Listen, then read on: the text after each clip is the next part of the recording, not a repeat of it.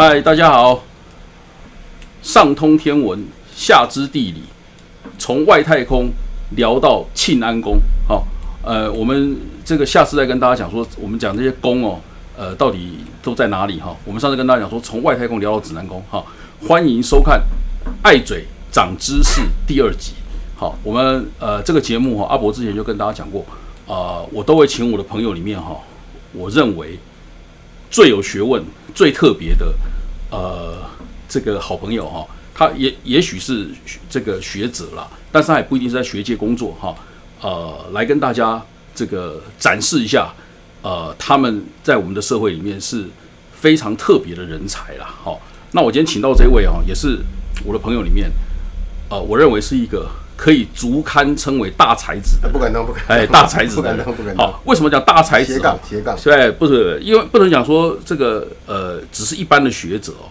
一般学者大家都知道，说他学有专长，这是必要条件嘛，哈。但是我们讲是大才子，很多就不是这样子而已。他不只是在他的专长上面，他能够成一家之言，哈。他而且这个这种被人能被人家称为是大才子哦，通常一支剑笔啊，除了写论文以外哦，它还可以有多方面的发挥，比方还会写小说。那我们今天请到这个好朋友，好多年的好朋友。呃，我们台湾艺术大学的赖祥威教授是好，哎，那个祥威跟大家先打个招呼吧。世博学长，谢谢邀请啊，各位观众大家好，我是赖祥威啊，今天很高兴有这个机会来分享我的斜杠的心得啊，才子不敢当。哎，这个这个说说斜杠哦，是这个太谦虚了哈。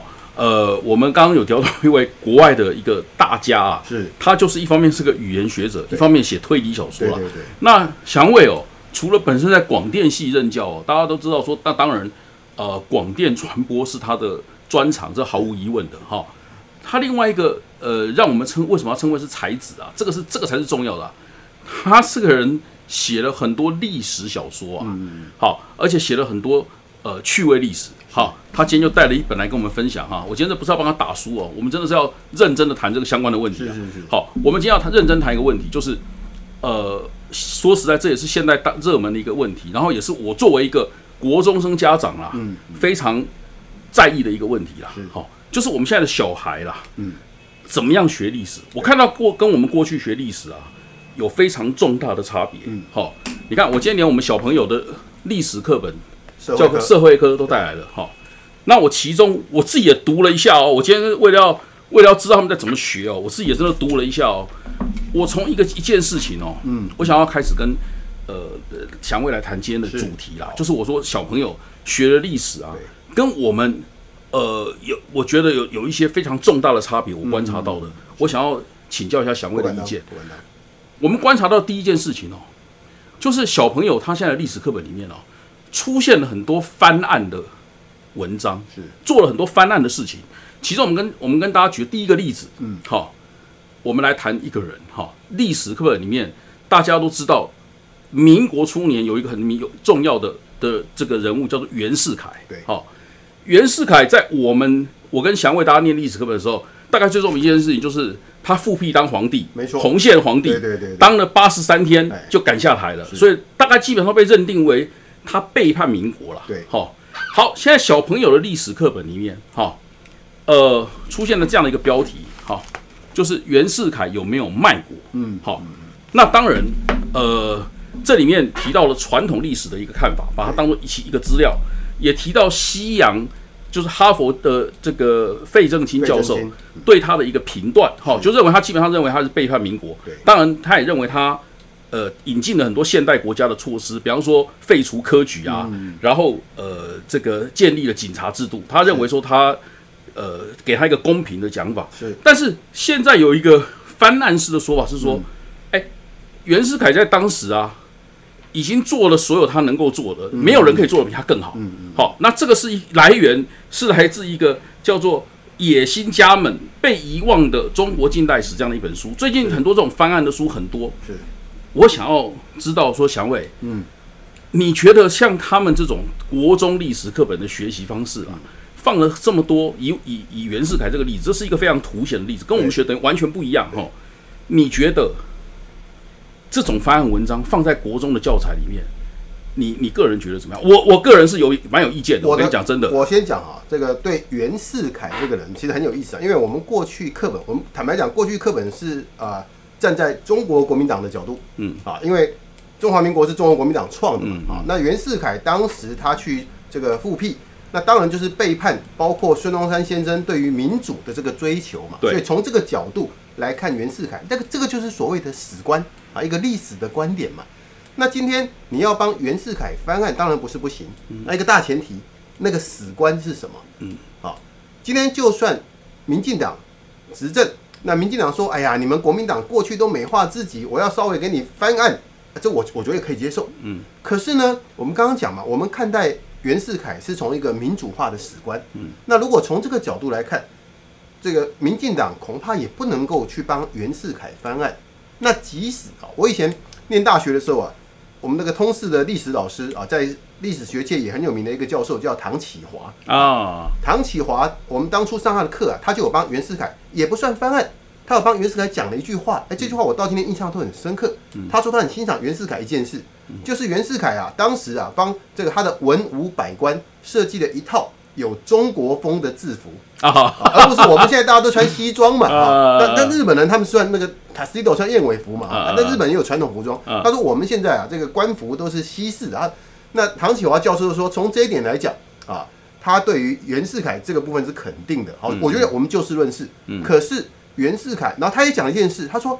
当时袁世凯做这个事啊，我们如果从全世界的角度来看，当时全世界民主国家很少，嗯，啊，帝制的国家很多，嗯，所以袁世凯他没有看到这个趋势啊，这个不是，这个这个是袁世凯他的眼光不够长远，就是他的时代受限的问题。对对，他时代受限。但是唐启华教授当年也没有帮他翻案，他是说袁世凯看的不够远，所以我们如果从这个角度啊，刚刚这个世博学长说，现在的教科书说啊，谁来做？都不会做的比袁世凯好，我觉得这个不是好不好的问题。袁世凯的能力啊，这个我们另外可以讨论。对，但是袁世凯没有看到民主化的趋势，这就是我觉得本来历史课本没有错，而且你也很难帮他翻案的地方。对，而而且我觉得祥伟讲这个事情哦，嗯我我为什么刚刚一直特别强调说国中历史课本哈？你今天要去探讨袁世凯的多面相哦，讲真的，就像你说，呃，日本殖民时期对。在台湾的他的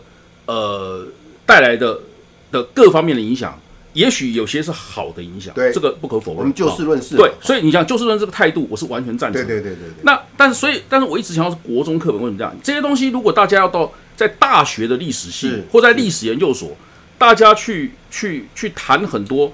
呃，历史上面细致的方方面面，对，这当然是学术研究是是 OK 的，没错。但是你现在国中历史课本，我特别跟跟小伟讲一下啊，我看到这个一个问题哦，我真的有点，真的有点，这个我觉得放在国中历史谈这个哈，我我很怀疑他们的老师要要怎么教了。嗯他的这个章节说袁世凯有没有卖国？对哈，然后呢，最后一个要他们思考的问题。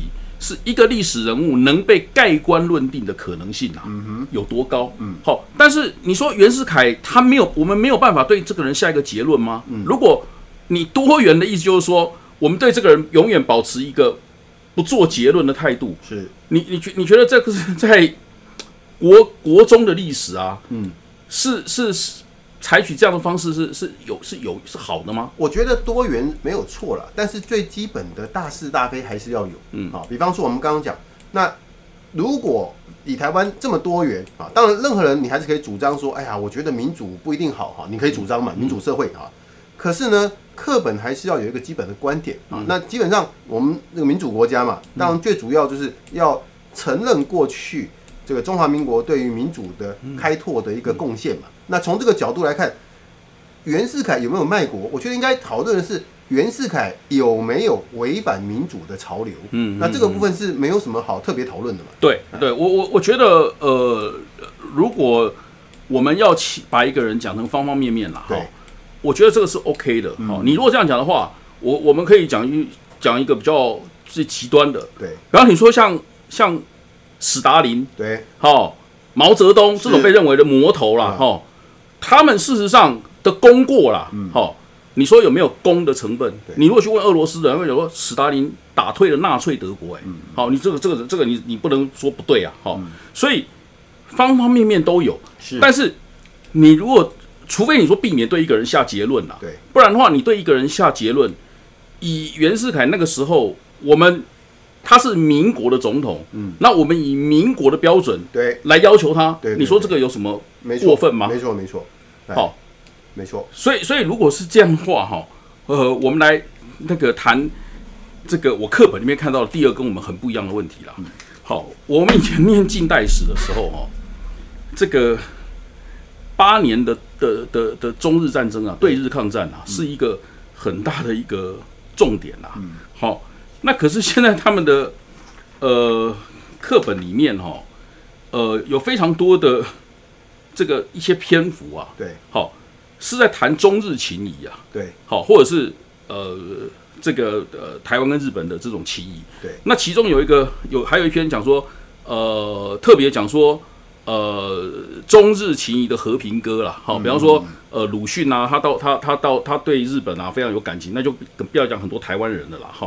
那那反而把，比方说以前我们大家念的像南京大屠杀这种东西完全没有了。是，你觉得这种的改变哈，呃，在那个史观的这种位移上面哈，你觉得把我们以前那一套完全丢掉了哈？你觉得个人你觉得这样是对的吗？我。用一个就是民进党的朋友很喜欢讲的名词来谈，就是转型正义。嗯，好，那转型正义有一个前提，就是我必须把历史讲清楚，嗯才能够去还原在那个时期到底谁对谁错，那这样才谈得来，谈得才能够谈要不要原谅嘛。好，所以转型正义的前提就是历史真相嘛。嗯，那一样的，我们要去谈台湾跟日本的情谊，不管是台日、中日。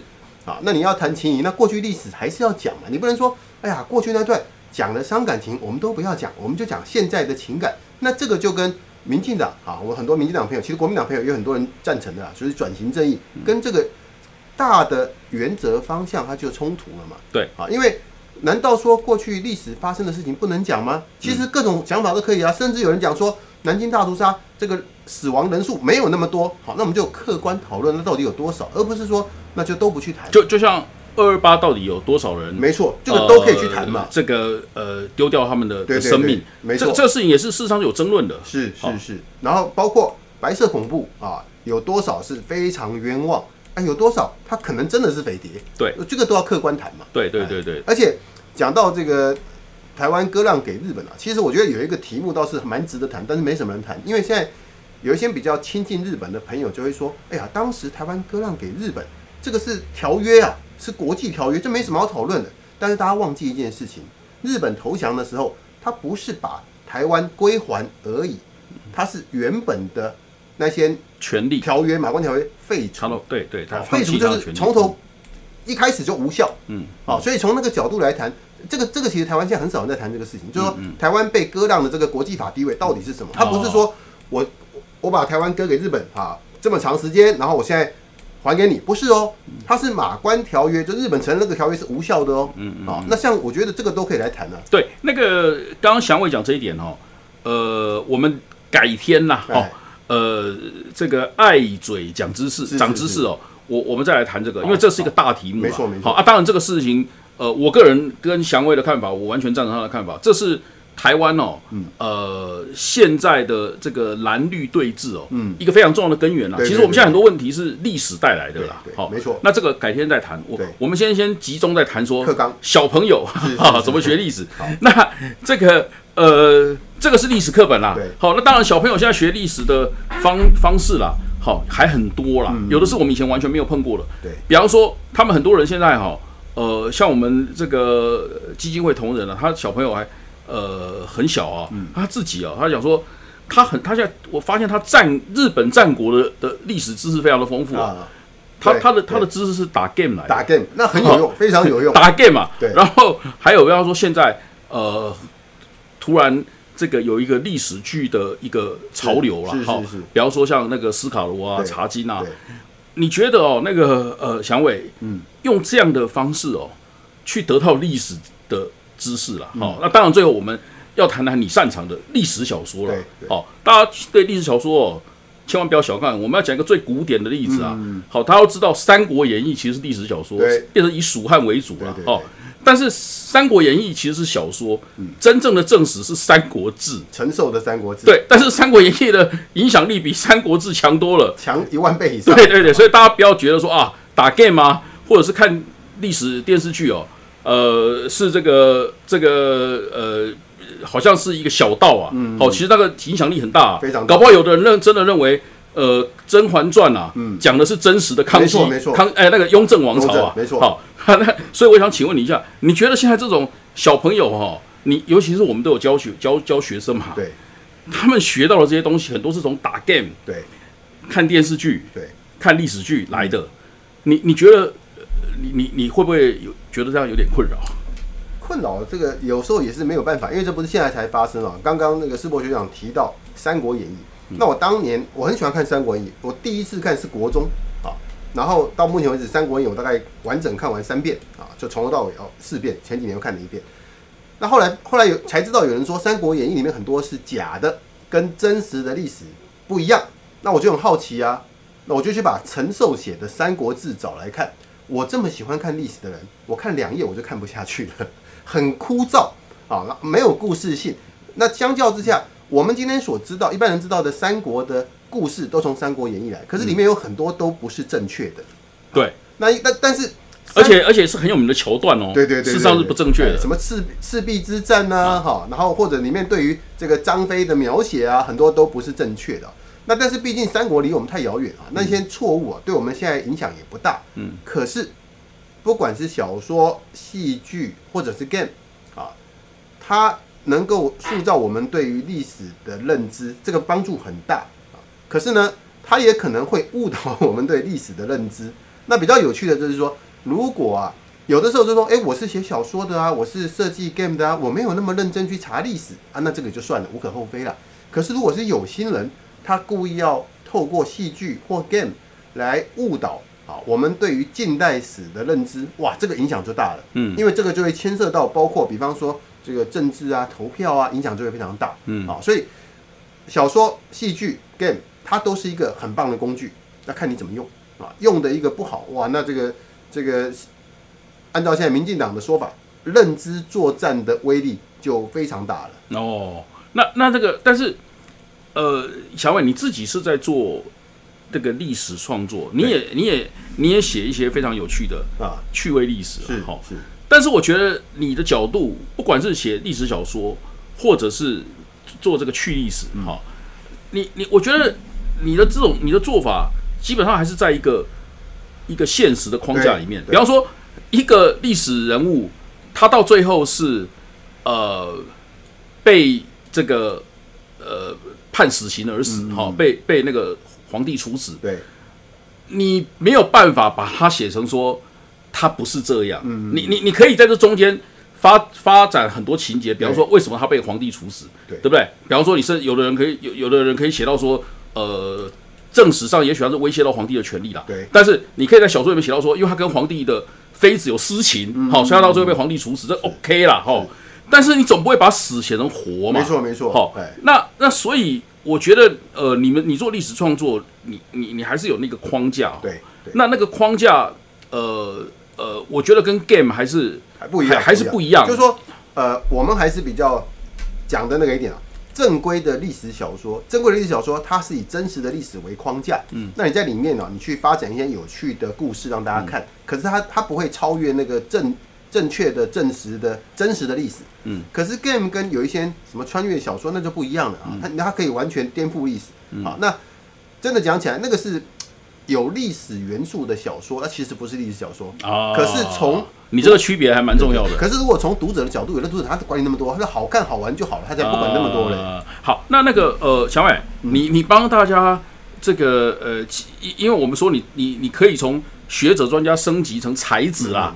好、最重要的是呃，你写过一本叫做。呃，台湾血皇帝对。林文茶，好、是。他是清朝的一个提督啦，对对。也是雾峰林家的人，是。好、那这个是你的小说创作，那你也写过这本《穿越台湾区历史》，好、你你你你这个呃，可不可以分别讲一下，你为什么会对这个题这个这种题目有兴趣？我现我其实最早啊，讲起来很惭愧啊，我大概到四十几岁，我才知道有一个人叫做赖和。嗯啊，那赖和现在进到课本了，所以现在中小学生都很熟悉。那我当时就发现说，哎呦，我生长在台湾这个土地啊，我对于奈何这么一位对于台湾很深爱，然后对于台湾的文学很有贡献的人，我居然四十几岁才知道。然后我更感慨的是，台湾经过这么多次政党轮替，奈何连一本传记都没有。嗯哦，我就想本来想帮奈何写一个传记或者是小说传记啊，那后来发现奈何啊，他很推崇一个人叫戴朝春。哦，戴潮春是台湾三大名辩，嗯朱一贵、林爽文这两个大家比较熟悉。对哎，奇怪，对戴潮春大家也比较不熟悉哦。比较不熟悉，那其实戴潮春的这个民变的规模更大。嗯那赖和很推崇戴潮春。嗯那我们知道，过去从官方的角度，戴潮春是反贼嘛？那奈何为什么会推崇他？我就很好奇，我就去找资料，哇，发现戴潮春的故事也很值得写，我就开始写戴潮春的故事。嗯写到一半，我发现如果戴潮春很厉害，那打败戴潮春的林文茶岂不是更厉害？而且林文茶不止打败戴潮春，他还带领台勇，就是台湾的民间部队反攻大陆，他去福建跟浙江去打败太平天国的太平军。哎呦，我看到吓一跳，我说我是个大学教授，我喜欢历史，然后呢，我居然以前从来不知道林文茶这个人，嗯，我好惭愧啊！还好问周遭很多朋友，大家都那时候了都没有听过林文茶是谁，所以就促成了我去写成我第一本长篇历史小说啊，《台湾血皇帝》。那也有朋友跟我说，那老师你这个就没读书了啊。台湾没有出过皇帝啊，你这个书名就不对嘛。那当然这里面有小说家的一个想象，这个我就不多去谈了。那因为要写历史小说，最难的就是我们这种比较比较认真的哈，光是你要去写当年他们吃什么都很麻烦。比方说讲一个事情，大家可能没有想到，清朝的部队在台湾，请问啊，他要作战的时候他会骑什么？嗯嗯嗯，武官，我们现在看到历史剧都骑马嘛。清朝台湾的部队没有在骑马的，嗯骑牛。哎，这个有增长知识，对，这个有长知识，对对对，嗯。因为当时台湾没有几匹马，嗯那没有马是因为这个它很多原因了，这个我细节我都不讲。那这就超出我的想象，嗯啊，所以我当时为了要写历史小说，我就找了很，就是一直在找资料，嗯。哦，不能乱写嘛。你比方说，你总不能写说，哎呀，林文茶坐在书桌前打开一盏台灯，哎，那个时候怎么台灯？嗯，包括林文茶他家里，哈，他那个那个是在这个一百六七十年前他家里就有兵工厂。嗯，然后他生产什么武器，我都要去查，你不能写错了嘛。嗯就是林文茶拿出这种现代武器，那就那就闹笑话了。是是是是，那后来我把这个这个小说写完啊，我发现我找了好多嗯历史资料都没有放进去，嗯。因为你不能找到什么都塞进去嘛。嗯嗯，然后后来想想这些资料也还蛮好玩的，我就陆续写成小文章。是是，然后后来集结，然后就有后来的这一本这个穿越台湾去历史，哎呀，对包括对。对，包括刚刚世博学长，就像你刚刚讲说，呃，台湾的五官啦，哎，它的交通工具是什么？这两可能在里面甚至里面还有提哦到，就是说这个一品提督，台湾历史上啊，两个在清朝官位最大的、哦，大家比较知道是王德禄。嗯嗯啊，因为据说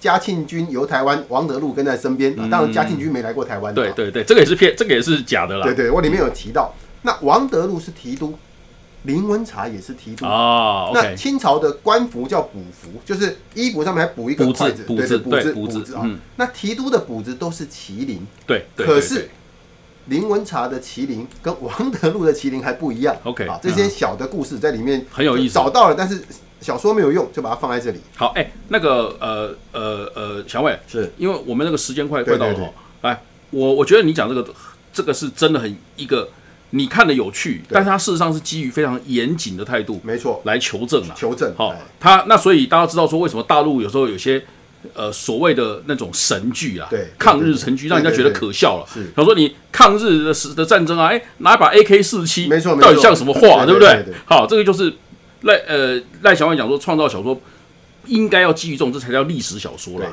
而不是《甄嬛传》啦。好，我最后请问你一个，请问一个问题，嗯，你可不可以很有把握的说一句，如果呃要知道林文茶这个人，对。还有他那个时候的时代背景，嗯，你的那本书虽然有小说的成分，是可是你看看，你可不可以拍胸脯跟大家讲说，你这里面的东西，呃，除了小说的元素以外，对。里面历史的成分大体是正确的，呃呃，对不起，不是大体，嗯完全是正确的。我找了清朝官方档案，看了一大堆历史资料，连就是林文茶带去福建、浙江作战的部队，主要啊是台湾的原住民，嗯，是平埔族的八八仔族跟泰雅族，我都找到人家的这个文献资料啊，所以都是哦都有根据的，不是我凭空想象。好连连我里面讲的所有的就是呃故事啊，都可以找到历史上真实的根据。OK OK，所以大家知道，如果你要这个呃看林文茶这个人的一生啊，哈，那个呃赖祥卫的台湾血皇帝是你可以参考的哈。那我所以为什么大家也知道，今天我们请呃他来，我一开始就说这是我们朋友里面的一个大才子了哈。他这种写小说的态度哦，基本上跟金庸写这个呃武侠小说、哦、就类似了啦。好，金庸写的武侠小说虽然是呃里面很多天马行空的人，可他里面如果写到真实的历史人物啊，那那他是非常考据，而且绝对不会偏离正史。我觉得赖祥伟这种写小说的态度哦，呃，使得我们事实上可以从他的小说里面学习历史，这个是我作为学家长来讲，我也很赞成的。但是如果你就打 game 来学习历史啊，我就很很很犹豫了啦。好，那今天哦，呃，我们爱嘴长知识哦，呃，先跟大家啊，时间的关系，先跟大家谈到这里哦。我们下次有机会啊，再来请祥卫哦，来跟我们谈谈纠结台湾的一些历史问题啦。好，那我们也会请其他的一些好朋友，有研究的好朋友来跟大家谈相关的问题。好，那呃，希望大家如果呃觉得我们的节目哈、能够让大家长知识的话，好，希望大家继续支持。好，那我们下礼拜再见，拜拜。拜拜。